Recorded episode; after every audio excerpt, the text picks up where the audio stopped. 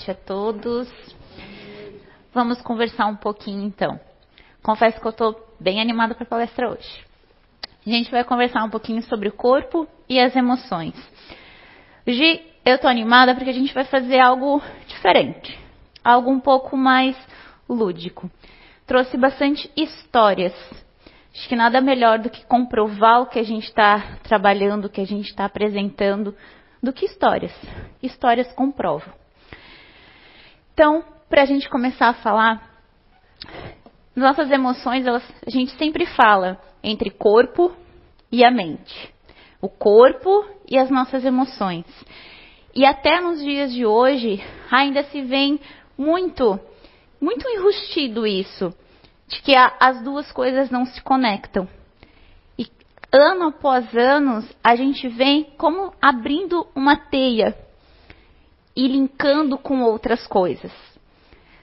No século que a gente está, já se tem muitos estudos que comprovam, muitos mesmo, que as nossas emoções são muito afetadas pela nossa mente e a nossa mente muito afetada pelas nossas emoções.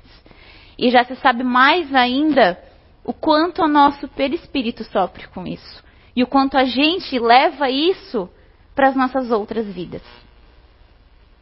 No século XVII, aonde tudo começou a ser todos esses estudos da nossa mente, das nossas emoções, das nossas sensações, dos nossos comportamentos, começaram a ser registrados e pesquisados mais a fundos. Um dos inícios, dos iniciais, foi René Descartes. E ele negou muito fielmente o conceito de que a mente tinha uma influência sobre o corpo. E ele afirmou que o corpo físico ele é composto por um material muito denso, por matéria muito firme.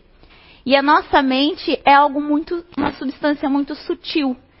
Algo muito sutil não tem como estar conectado com algo muito denso, com algo muito forte.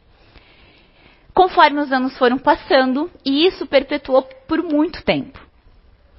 Então, opa,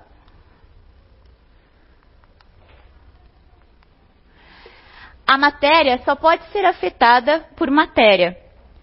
Como uma mente não material pode estar conectada a um corpo denso, eram que todos os cientistas na época, os neurocientistas naquela época não existiam, mas os médicos naquela época já se, pensavam como que algo tão sutil pode estar conectado a algo tão, tão forte, tão denso.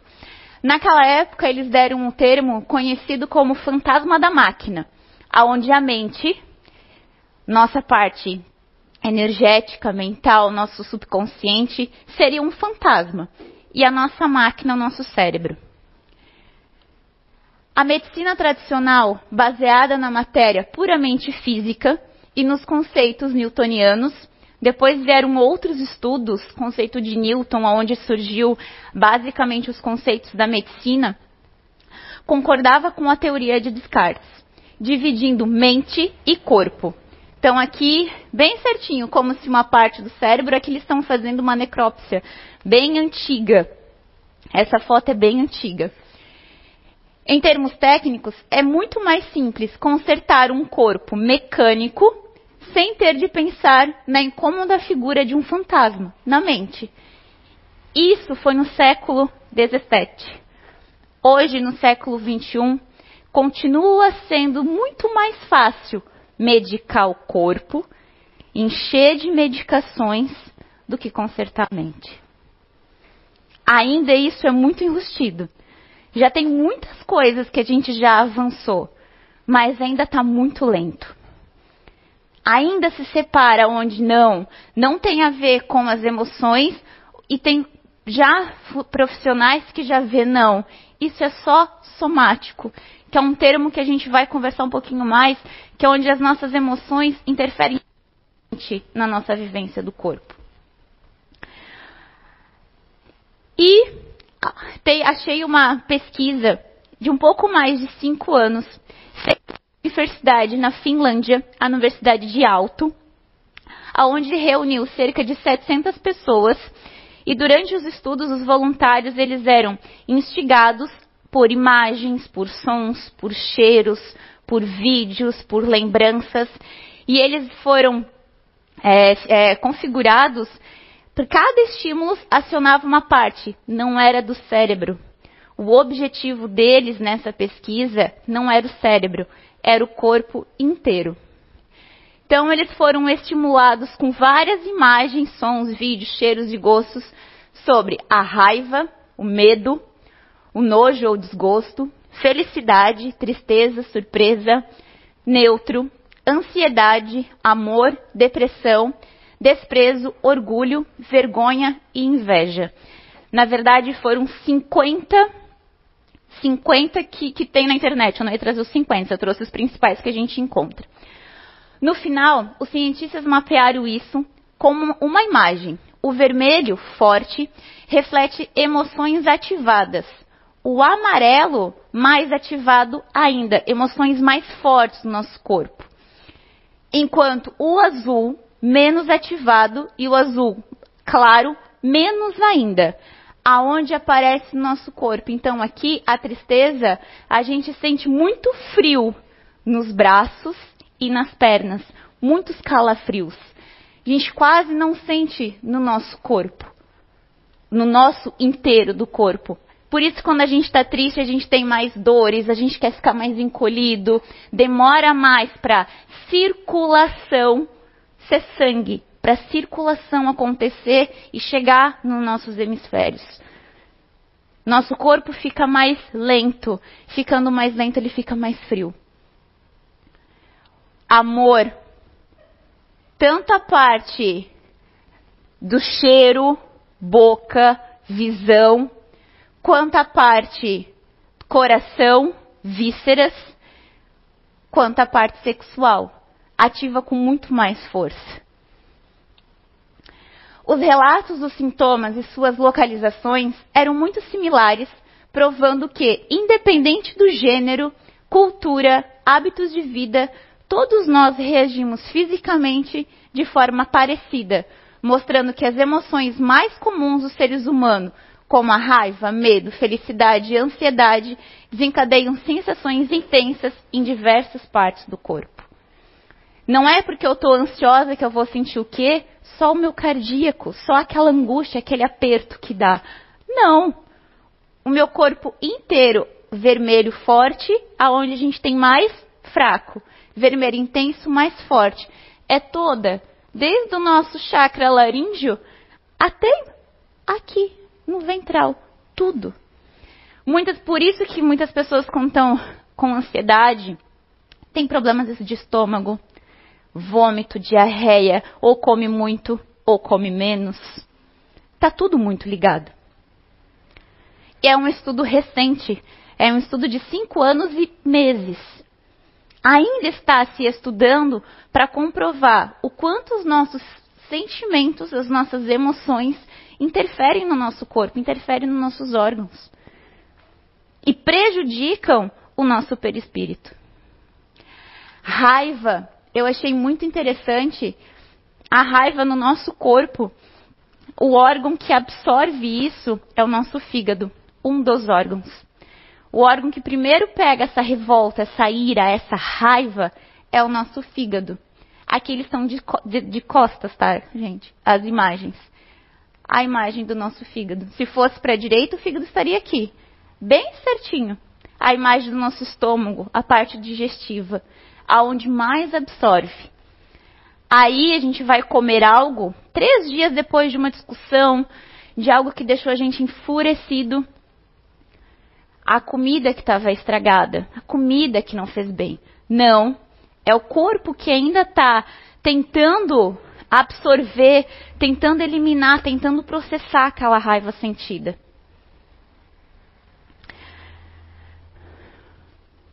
Esse estudo ele tá, ele, se vocês procurarem na internet é, mapas corporais das emoções, aparece a tela inteira de todas as emoções. Todas. É muito bacana. Essa é uma das primeiras que a gente vai ver hoje. Outra pesquisa que a gente vai ter é sobre o corpo, movimento e as emoções. Elas vêm demonstrando muito que os nossos pensamentos, sentimentos e movimento, elas desenvolvem papéis fundamentais na nossa sobrevivência. Não é nem na manutenção da nossa vida, é da nossa sobrevivência. O que a gente pensa, Jaque, o que a gente pensa. Ah, mas eu só estou pensando. Aqui também, as pessoas que passaram por essa lâmina só estavam pensando. Elas só escutaram, foi ativado um sentido que ativou o pensamento, uma lembrança, o cheiro, a mesma coisa as visões, as lâminas, as fotos, as imagens, a mesma coisa. Ativa pensamento. É onde tudo começa. É onde tudo desencadeia. Pensamentos são a energia da mente. Influenciam diretamente a maneira como o cérebro físico controla a fisiologia do corpo. A energia dos pensamentos pode ativar ou inibir proteínas de funcionamento das células, esse, esse trechinho é de um hospital alemão de São Paulo. Eles têm um centro de pesquisa, onde eles têm um centro de psiquiatria muito grande nesse hospital Oswaldo Cruz. É, e eles buscam mapear, em cima desse, daquele estudo que a gente viu, mapear os sentimentos e as emoções, buscando diminuir o uso de medicação. Inicial isso no Brasil, a gente quase não tem. O Zé nos traz o relato de um de uma associação que ele traz, que ele faz parte fora do Brasil, não sei se ainda faz, mas ele estudou muito tempo, foi até lá, conheceu, aonde todos os todos os tratamentos psiquiátricos são sem medicações. Como isso? Precisamos estudar, modificando comportamento, conhecendo o ser humano, conhecendo os sentimentos, conhecendo as habilidades, conhecendo a mente. E até aonde a gente consegue chegar. Tem uma pesquisa, é, a Kátia Freiner estava ainda me ajudando a trazer, que são as que a gente mais vai conversar hoje sobre as nossas emoções. É um instituto HeartMatch. Ele é certificado na Califórnia e ele é um instituto mundial. Ele já tem no México, no Peru, em Londres, no Canadá, Estados Unidos, no Brasil, já tem pessoas certificadas por esse, por esse protocolo. E o que, que qual é o objetivo desse instituto? É capacitar indivíduos, famílias e organizações para aprimorar suas experiências de vida usando ferramentas que os permitem reconhecer e acessar sua visão intuitiva e a inteligência do coração. Por que do coração, Jaque? Só do coração? Então quer dizer que as nossas emoções estão fielmente ligadas ao nosso coração? Fielmente, não. Mas passa muito. Já que mais eu não sou uma pessoa emocional. Não precisa ser. É o nosso é o nosso coração que aqui na laminazinha de tristeza, vai bombear menos sangue para as pernas. Porque vai precisar de mais, concentrar mais sangue, mais calor na parte visceral para manter as vísceras aquecidas. É o nosso coração que vai bombear sangue na hora de uma relação sexual, na hora da paixão, na hora da frenese, na hora de ver. É o, é o coração que vai bombear tanto para respiração, tanto para dilatar a pupila. É o coração que vai fazer isso. É o coração que vai motivar as nossas reações e as nossas emoções. Podemos aumentar o nosso sistema imune tentando manter o nosso bom humor. O coração tem uma rede de neurônios com memórias de curto e longo prazo. E os sinais emitidos por esses neurônios são enviados ao cérebro, alterando nossas experiências emocionais.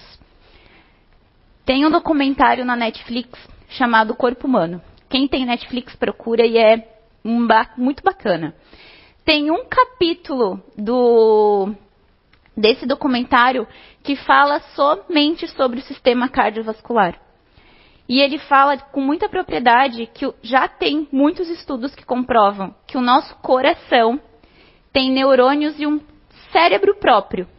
ele não depende do comando do cérebro para ele decidir o que, que ele vai fazer ou não. Ele é autônomo do nosso sistema. Ele não precisa esperar o, o cérebro mandar para ele, mandar ele, ó, fígado precisa, sistema digestivo precisa de sangue. Não. Automaticamente, quando a gente come ou quando a gente está com uma crise de diabetes, aonde a glicose está muito baixa ou a glicose está muito alta, ele sente a sobrecarga do órgão e antes que o cérebro mande ele trabalhar, ele já manda. Ou ele manda mais sangue, ou ele manda menos. Ele já manda estímulos nervosos para o órgão já começar a trabalhar. Por isso que ele é o último órgão, o último, que para numa UTI. É o último. Os órgãos eles vão parando aos pouquinhos, a não ser que ele entre em disfunção, aonde ele tem uma sobrecarga, porque ele vai tentar alinhar e organizar os nossos órgãos que estão parando e tentar manter o nosso equilíbrio, aonde a gente tem uma parada cardíaca. Continuando. Eles também mostraram que o campo eletromagnético emitido pelo coração humano pode ser medido até vários metros de distância, carregando informações que afetam outras pessoas e até mesmo nossos animais de estimação. E conecta as pessoas de maneira surpreendente. Ao aprender a mudar as nossas emoções, estamos, na verdade, mudando a informação que está codificada nesses campos magnéticos irradiados pelo coração. Ah, Jaque, mas é só a mente que, que emanda energia. O que, que tu veio colocar o coração aí para mim agora? Até onde eu sabia era daqui que saía toda a minha energia, meu pensamento. Nosso coração em conjunto com a nossa mente. Por isso que se fala muito entre mente, né, mente, coração. Ou você é emocional ou você é racional. Vai muito além disso, muito além. Só que foi muito mais fácil fragmentar e manipular para a gente conseguir ter controle sobre um monte de coisa. Nosso coração, vocês que têm animais de estimação em casa, nosso, nosso animal de estimação sabe que a gente está chegando muito antes. Muito antes. Sabe quando a gente não está bem. Sabe quando a gente está angustiada. Sabe quando a gente está triste. Sabe quando até quando a gente está com fome.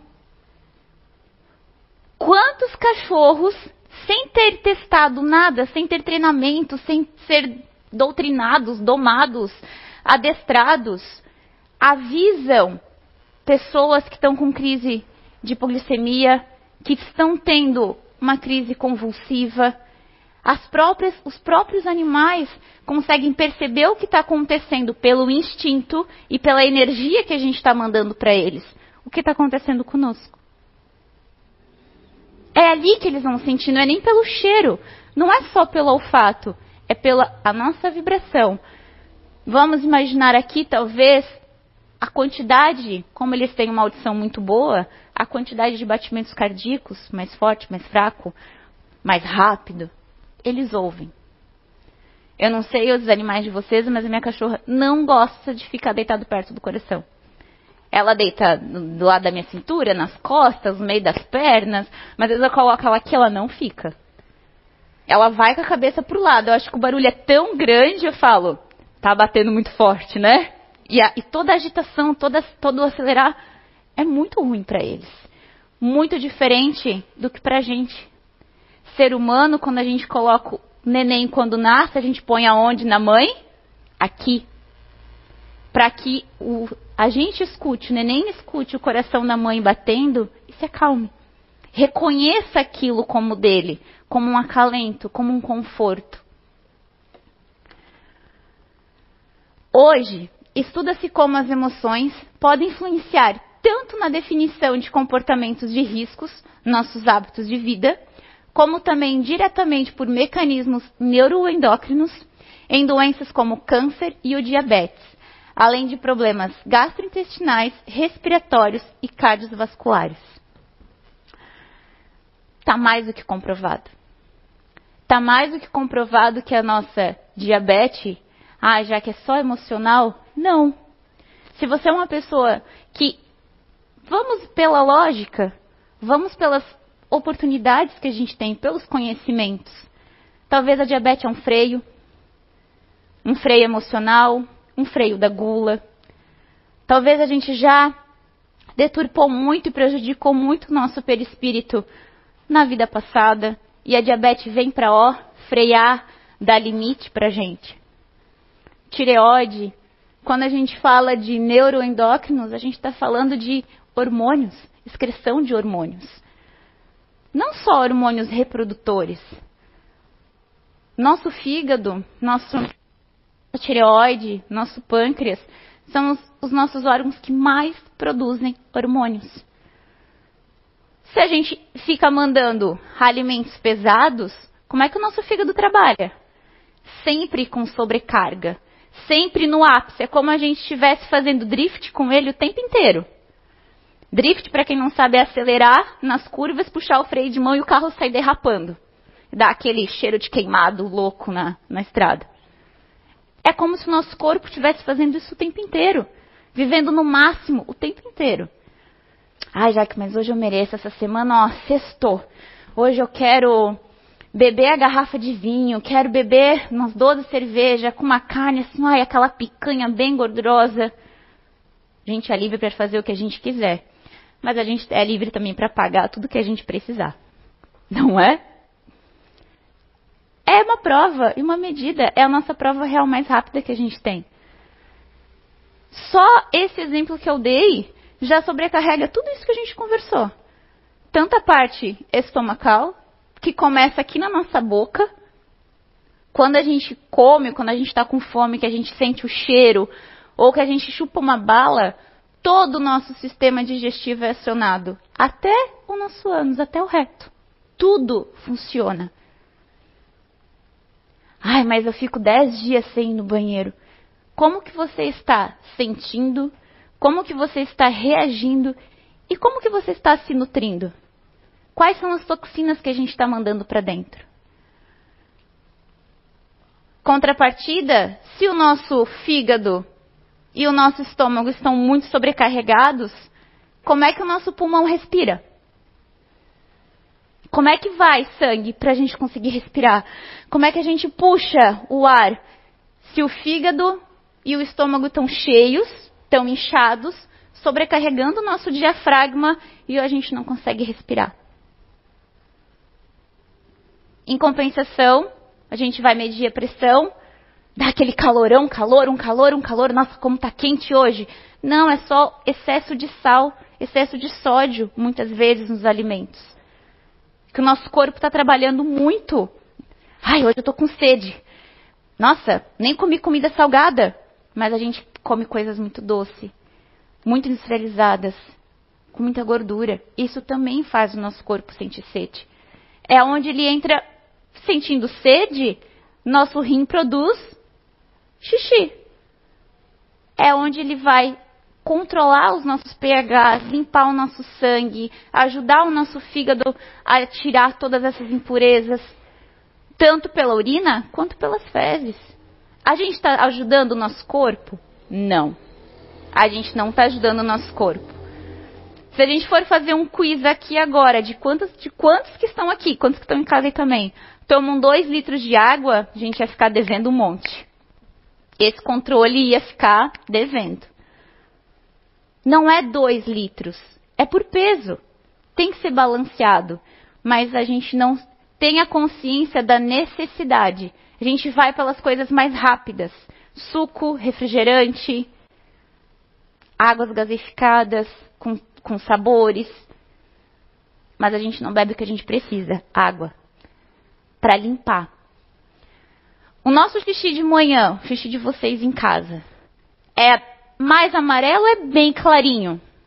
Amarelo, né? Amarelo e um teor bem fedido. Por quê? Porque a gente passou a noite toda dormindo e o nosso fígado ficou das duas às cinco da manhã trabalhando para limpar e tirar todas as nossas impurezas do corpo, colocando para o nosso intestino e jogando para a nossa bexiga. Quando a gente levanta de manhã, a gente já levanta com a bexiga cheia Primeira coisa que a gente faz é banheiro. Para regular, começar o nosso corpo, começar o nosso dia com o corpo limpo. Mas aí a gente só vai no banheiro de novo final da tarde.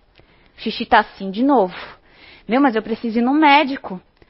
Meu xixi tá com um cheiro muito forte. Tá muito amarelo. Aí a gente vai no médico, o médico fala, a gente fala o quê? Beba mais água. Precisa beber água. Nossa urina não pode ser clarinha, transparente, igual água. Mas ela tem que ser igual uma coloração amarela clarinha. Como se a gente fizesse um chá de cidreira, de hortelã fraquinho. É aquela cor. E vai ter cheiro. O que a gente come só é cheiroso na hora que a gente ingere. Na hora que sai, não é não. Essas dimensões associadas às questões sociais e espirituais são capazes de influenciar, inclusive, o funcionamento dos nossos genes, do nosso DNA. Isso se chama epigenética. O estudo contemporâneo da psicossomatização mostra que problemas de ordem psíquica podem se aliar a outros aspectos sociais para compor um diagnóstico. O estudo das mudanças de organismos causadas por modificações na expressão dos genes tem demonstrado como não apenas genes, mas também o nosso DNA controla a nossa biologia, o nosso corpo. Mas existe uma interação entre DNA e sinais exteriores das células, como as nossas emoções. As pesquisas nessa área da epigenética estão aumentando cada vez mais. E que bom. E agora a gente trouxe, eu trouxe várias histórias para a gente entender um pouquinho mais. A gente já entendeu como as nossas, como o nosso corpo absorve as nossas emoções e as nossas toxinas. Mas como que causa as doenças? Causa doença ou nos salva de doenças e problemas modificando nossas células os nossos pensamentos, os nossos comandos, junto com a nossa alimentação, tem o poder de, de fazer uma modificação celular. E a, a gente ajuda o corpo a trabalhar de uma forma melhor. Tem um livro que eu gosto muito, que o Zé nos apresentou um tempo atrás, e eu comecei a ler ele um pouquinho mais. O nome do livro se chama Biologia da crença. Biologia da crença, ela pode ser demonstrada de várias maneiras diferentes.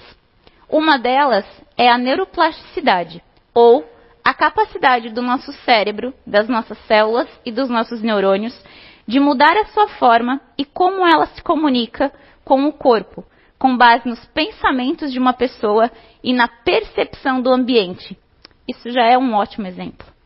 O que a gente olha e observa, ah, eu não vou gostar desse lugar. Demora para a gente gostar do lugar.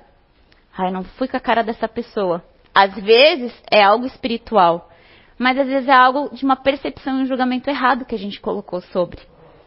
E a gente acaba não conseguindo. Ai, todos os lugares que eu vou parece perseguição. Ai, hoje não acordei muito bem. Já vi aqueles cristais aqui ó, na frente do meu olho. Acho que vai vir a dor de cabeça. Já nem tava para vir. Às vezes só foi um reflexo da luz. Nem era para ter dor de cabeça. Lá na metade da manhã, dor de cabeça. Daí a gente começa nas medicações para dor de cabeça. E isso é um hábito que a gente tem. Todos nós temos. Ninguém quer ficar com dor. Mas talvez naquele dia, não, a gente não tinha nada que desenvolveria, mas a gente mandou informação para o nosso corpo. Quando a gente vai para uma aula de massagem, para uma massagem, para academia, para algo relaxante, a massagista, a massoterapeuta pega a gente, pega, tá sentindo aqui? Ai, tá doendo. Ela vai, mexe. E agora? Tá sentindo? Ou quando tu com a unha encravada na mulherada, Tá sentindo? Ai, não, acho que agora tá melhor. O que, que é isso? Eu dando comando para o meu cérebro meu cérebro está se conectando com a unha, com a parte estimulada. Ah, não, tá melhor. Às vezes nem tá, gente.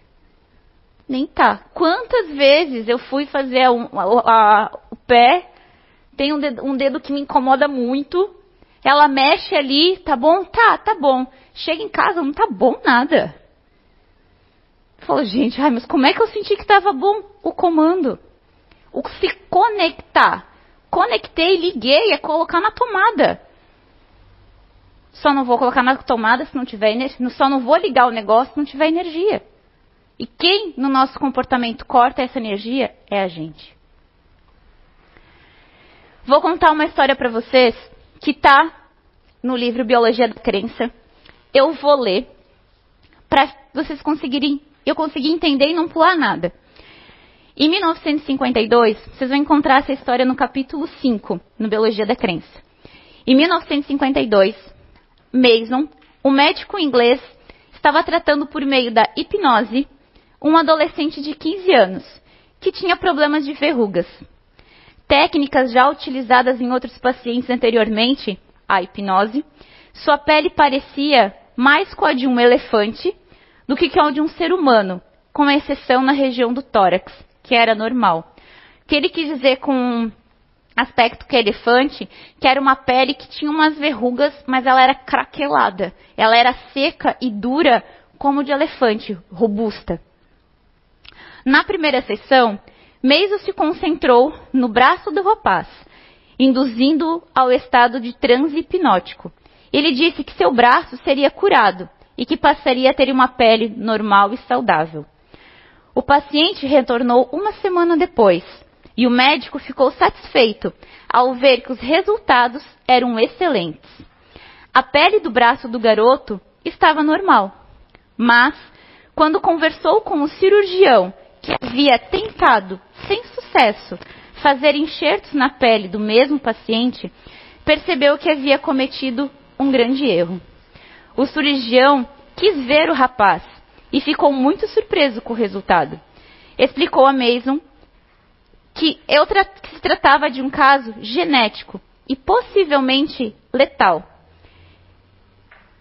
de ictiose congênita. Ictiose não tem cura. E não simples verrugas, eliminando os sintomas utilizando apenas o poder da mente. E um rapaz fizeram algo considerado impossível na época. Continuaram então com sessões de hipnose e a pele da maior parte do corpo dele se tornou rosada e normal. O rapaz, que era vítima de piadas na escola por causa da aparência da sua pele, passou então a ter uma vida normal. O sucesso do caso viralizou após sua publicação em um artigo. O médico então passou a ser assediado pelas mídias locais e não possuía mais horários vagos em suas agendas. Várias pessoas com ictiose foram procurá-lo em busca de cura. No entanto, algo diferente e estranho aconteceu. Mason tentou o mesmo método em diversos pacientes, mas jamais conseguiu obter o mesmo feito. Concluiu que o problema estava nele e suas crenças sobre o próprio tratamento. Não conseguia ter com os novos pacientes a mesma postura tranquila de quem pensava estar tratando simples, um simples caso de verruga. Ele sabia que se tratava de uma doença congênita incurável. Esse caso, ele dá mais detalhes no livro. Por meio da hipnose, ele modificou o DNA e o RNA do menino de 15 anos. E as próprias células da pele dele começaram a se modificar que, o que levou à cura. Só que só foi, só, ele só conseguiu, esse médico na época só conseguiu esse feito porque ele não tinha a informação de que era uma doença incurável. Esse foi o filtro. Quando ele teve esse conhecimento e mandou o comando para a mente dele, ele não conseguiu mais fazer a mesma coisa. Quantos de nós colocamos padrões sobre as nossas coisas? E a gente tem dificuldade para quebrar, para manter, para passar adiante. Ictiose é a foto dessa moça. Se vocês forem procurar pela doença, eu esqueci o nome dela, eu não anotei.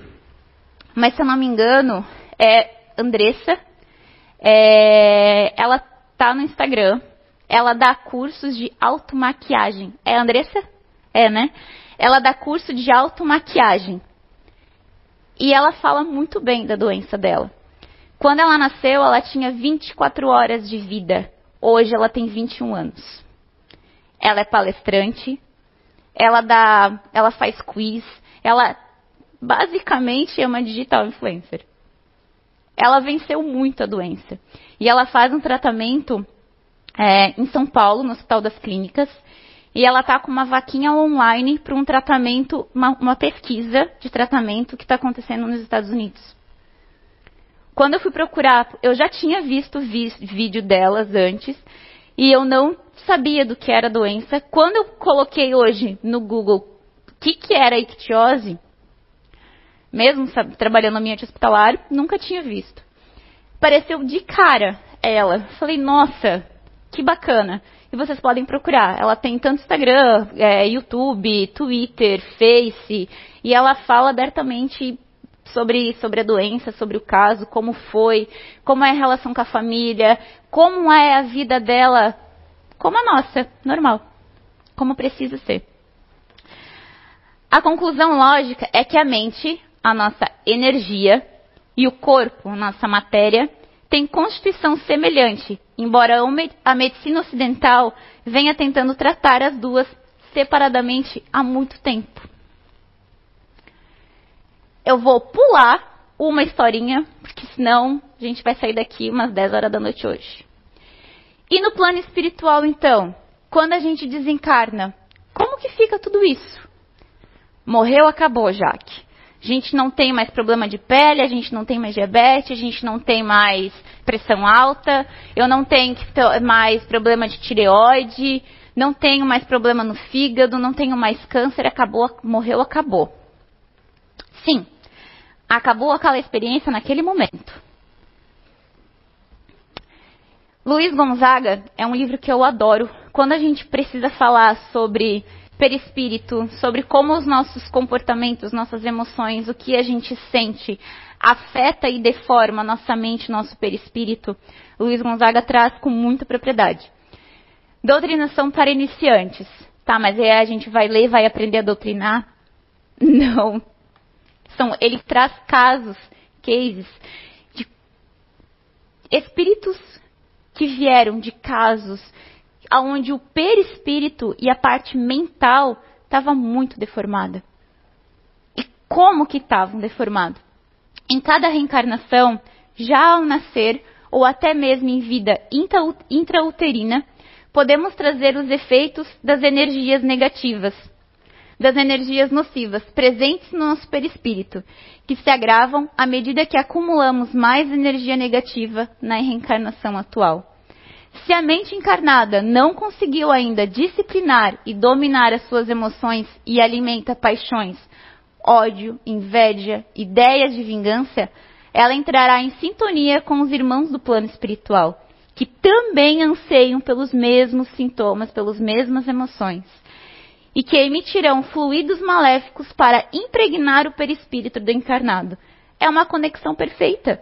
Se eu já estou nessa sintonia e tem irmãos que estão na mesma vibração no plano espiritual, quando eu morrer, quando eu desencarnar, quando eu passar para o outro lado, seja lá como a gente chama, eu prefiro desencarnar. É a eles que a gente se junta. A gente não vai se juntar com pessoas que a gente ama, sim. Mas se essas pessoas que a gente ama também tiverem nesse, nessa mesma energia ainda, ou se as pessoas que, que a gente ama vão estar, a gente vai encontrar somente depois. Por já estar em outros momentos, não é mais evoluídos, mas em outras vibrações, em outras sintonias. É, emitirão fluidos maléficos para impregnar o perispírito do encarnado, intoxicando com essas emissões mentais, podendo levá-lo a doenças.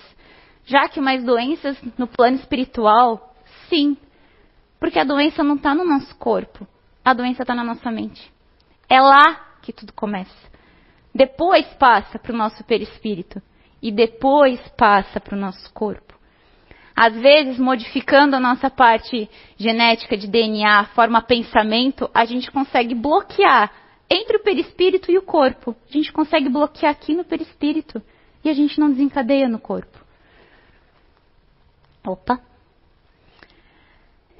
Em Missionários da Luz, André Luiz observava uma senhora cujo aparelho digestório aparentemente parecia um alambique, cheio de pastas de carne e caldos gordurosos. Temos aqui uma pobre amiga desviada nos excessos da alimentação. Todas as suas glândulas e centros nervosos trabalham para atender às exigências do sistema digestório. Descuidada de si mesma, caiu no vício voraz da comida, tornando-se presa de seres de baixa condição. Quantos de nós? Ai, a comida é um escape. E por que, que a gente come quando tá bravo, chateado, alegre, triste? Vamos comemorar, a gente comemora comendo. Vamos chorar as mágoas, a gente se consola comendo. Vamos viajar, a gente viaja comendo. Tem pessoas que acordam de noite, no meio da noite, para comer.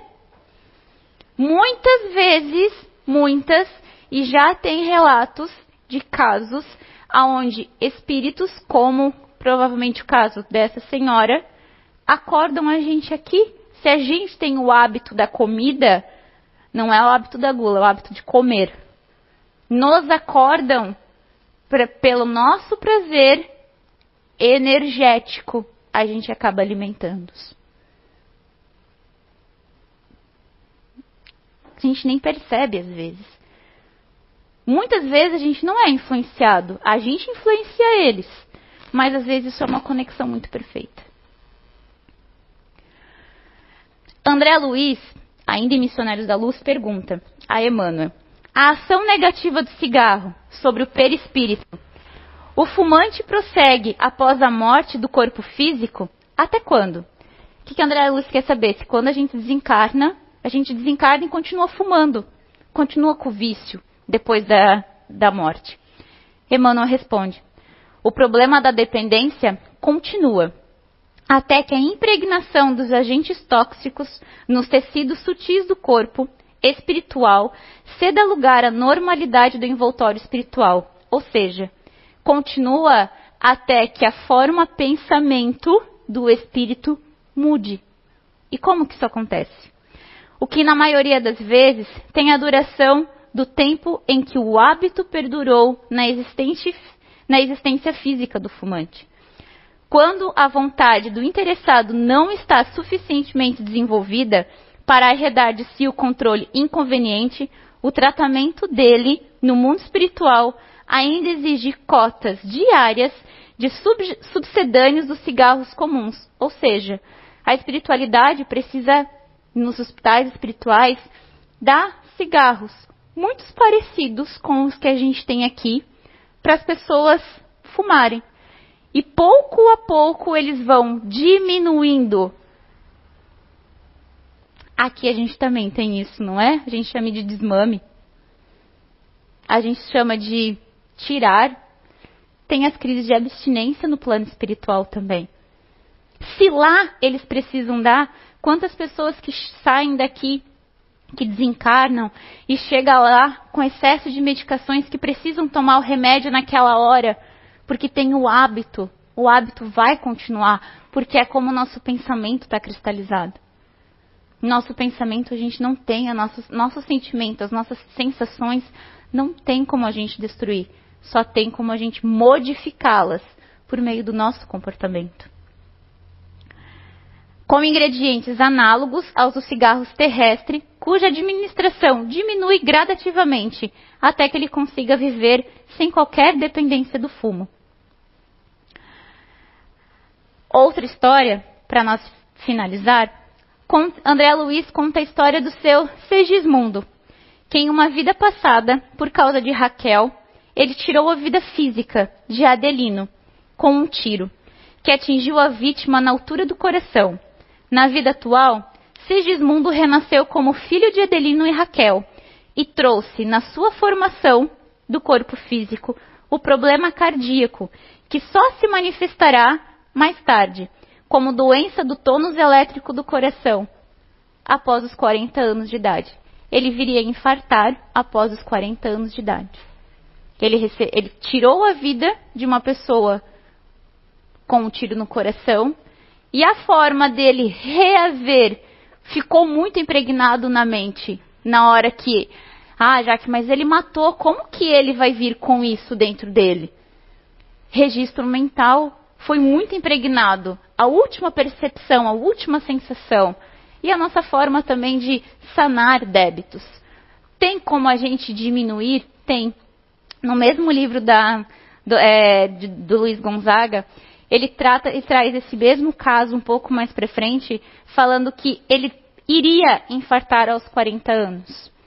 Como ele modificou comportamento, hábito, modificou a parte mental, se teve uma vida mais saudável, ele conseguiu modificar a parte genética, parte do DNA, parte do RNA, e ter mais anos. Ele veio a desencadear uma doença do coração, mas não foi infarto. Ele precisou controlar a pressão dele por medicações, porque ele teve uma salvatória, méritos, pela forma que a gente modificou aqui. Quantos de nós temos chances de oportunidades e a gente não está dando a mínima para o que a gente está recebendo de auxílio? A gente tem sim a chance e oportunidade de modificar, a gente tem um plano reencarnatório, não uma incisão reencarnatória. Não é uma imposição. A gente tem como modificar isso ao longo. Tem como reduzir, tem como amenizar. Quantas pessoas eram para desencarnar e ainda estão aí? Quantas pessoas que estão nos hospitais lutando por esse, ou tendo um desencarne de uma forma mais lenta, um desencarne mais amenizado, para quando chegar no plano espiritual, já chegar com algumas coisas resolvidas aqui. Não resolvida só emocionalmente, resolvida na parte mental, resolvida na parte do perispírito. Vamos começar a prestar um pouquinho mais de atenção em como que a gente está, como que estão tá os nossos hábitos de pensamento, o que, que eu estou fazendo, qual é a primeira coisa que eu faço quando eu acordo? É olhar no celular as minhas redes sociais? É ligar para alguém? É agradecer? Abrir a janela para ver o sol? Comecem por esse filtro. O que, que é a última coisa que vocês estão fazendo antes de fechar o olho e a primeira? E comecem por essa transformação. Aqui é um pouquinho dos nossos problemas, que a gente já falou bastante. Problema nos rins, acúmulo de mágoa, tristeza e dor. Doenças no fígado, acúmulo de raiva e rancor problemas na coluna, que muita gente tem. Geralmente aparecem em pessoas que gostam de fazer tudo sozinha, que sobrecarregam tudo para si, que gostam de bater no peito e fazer. Uma hora o peso da responsabilidade desaba, não é?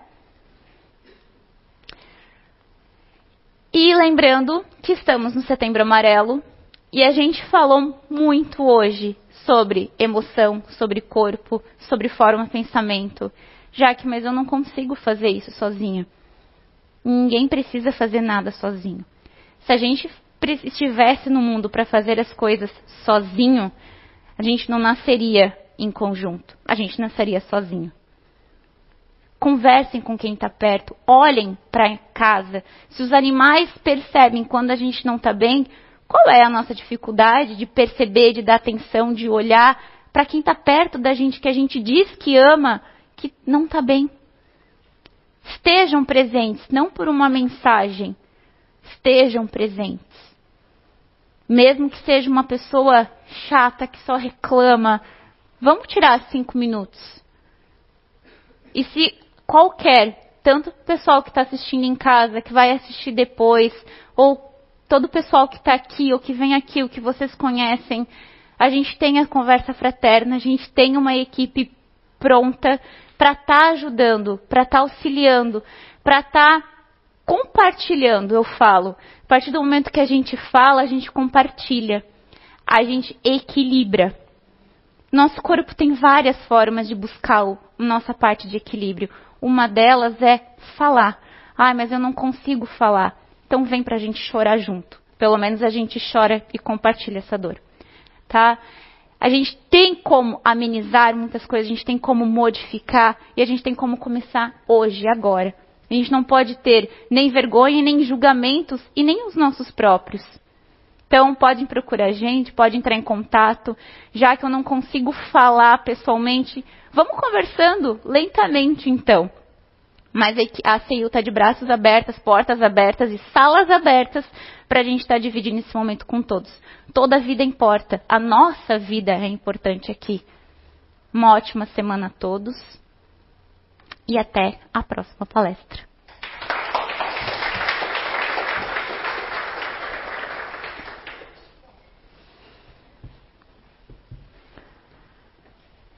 Querida espiritualidade boa amiga, obrigada por mais este momento, obrigado por mais este conhecimento, que a gente possa acalmar a nossa mente cheia de informações, cheia de vontades e colocar em prática lentamente, de uma forma serena, nos percebendo todos os dias mais. Obrigada, espiritualidade. Obrigada aos nossos familiares por estarem aqui com a gente e por nos acompanharem até em casa e nos trabalhos durante a semana. Obrigado e que assim seja.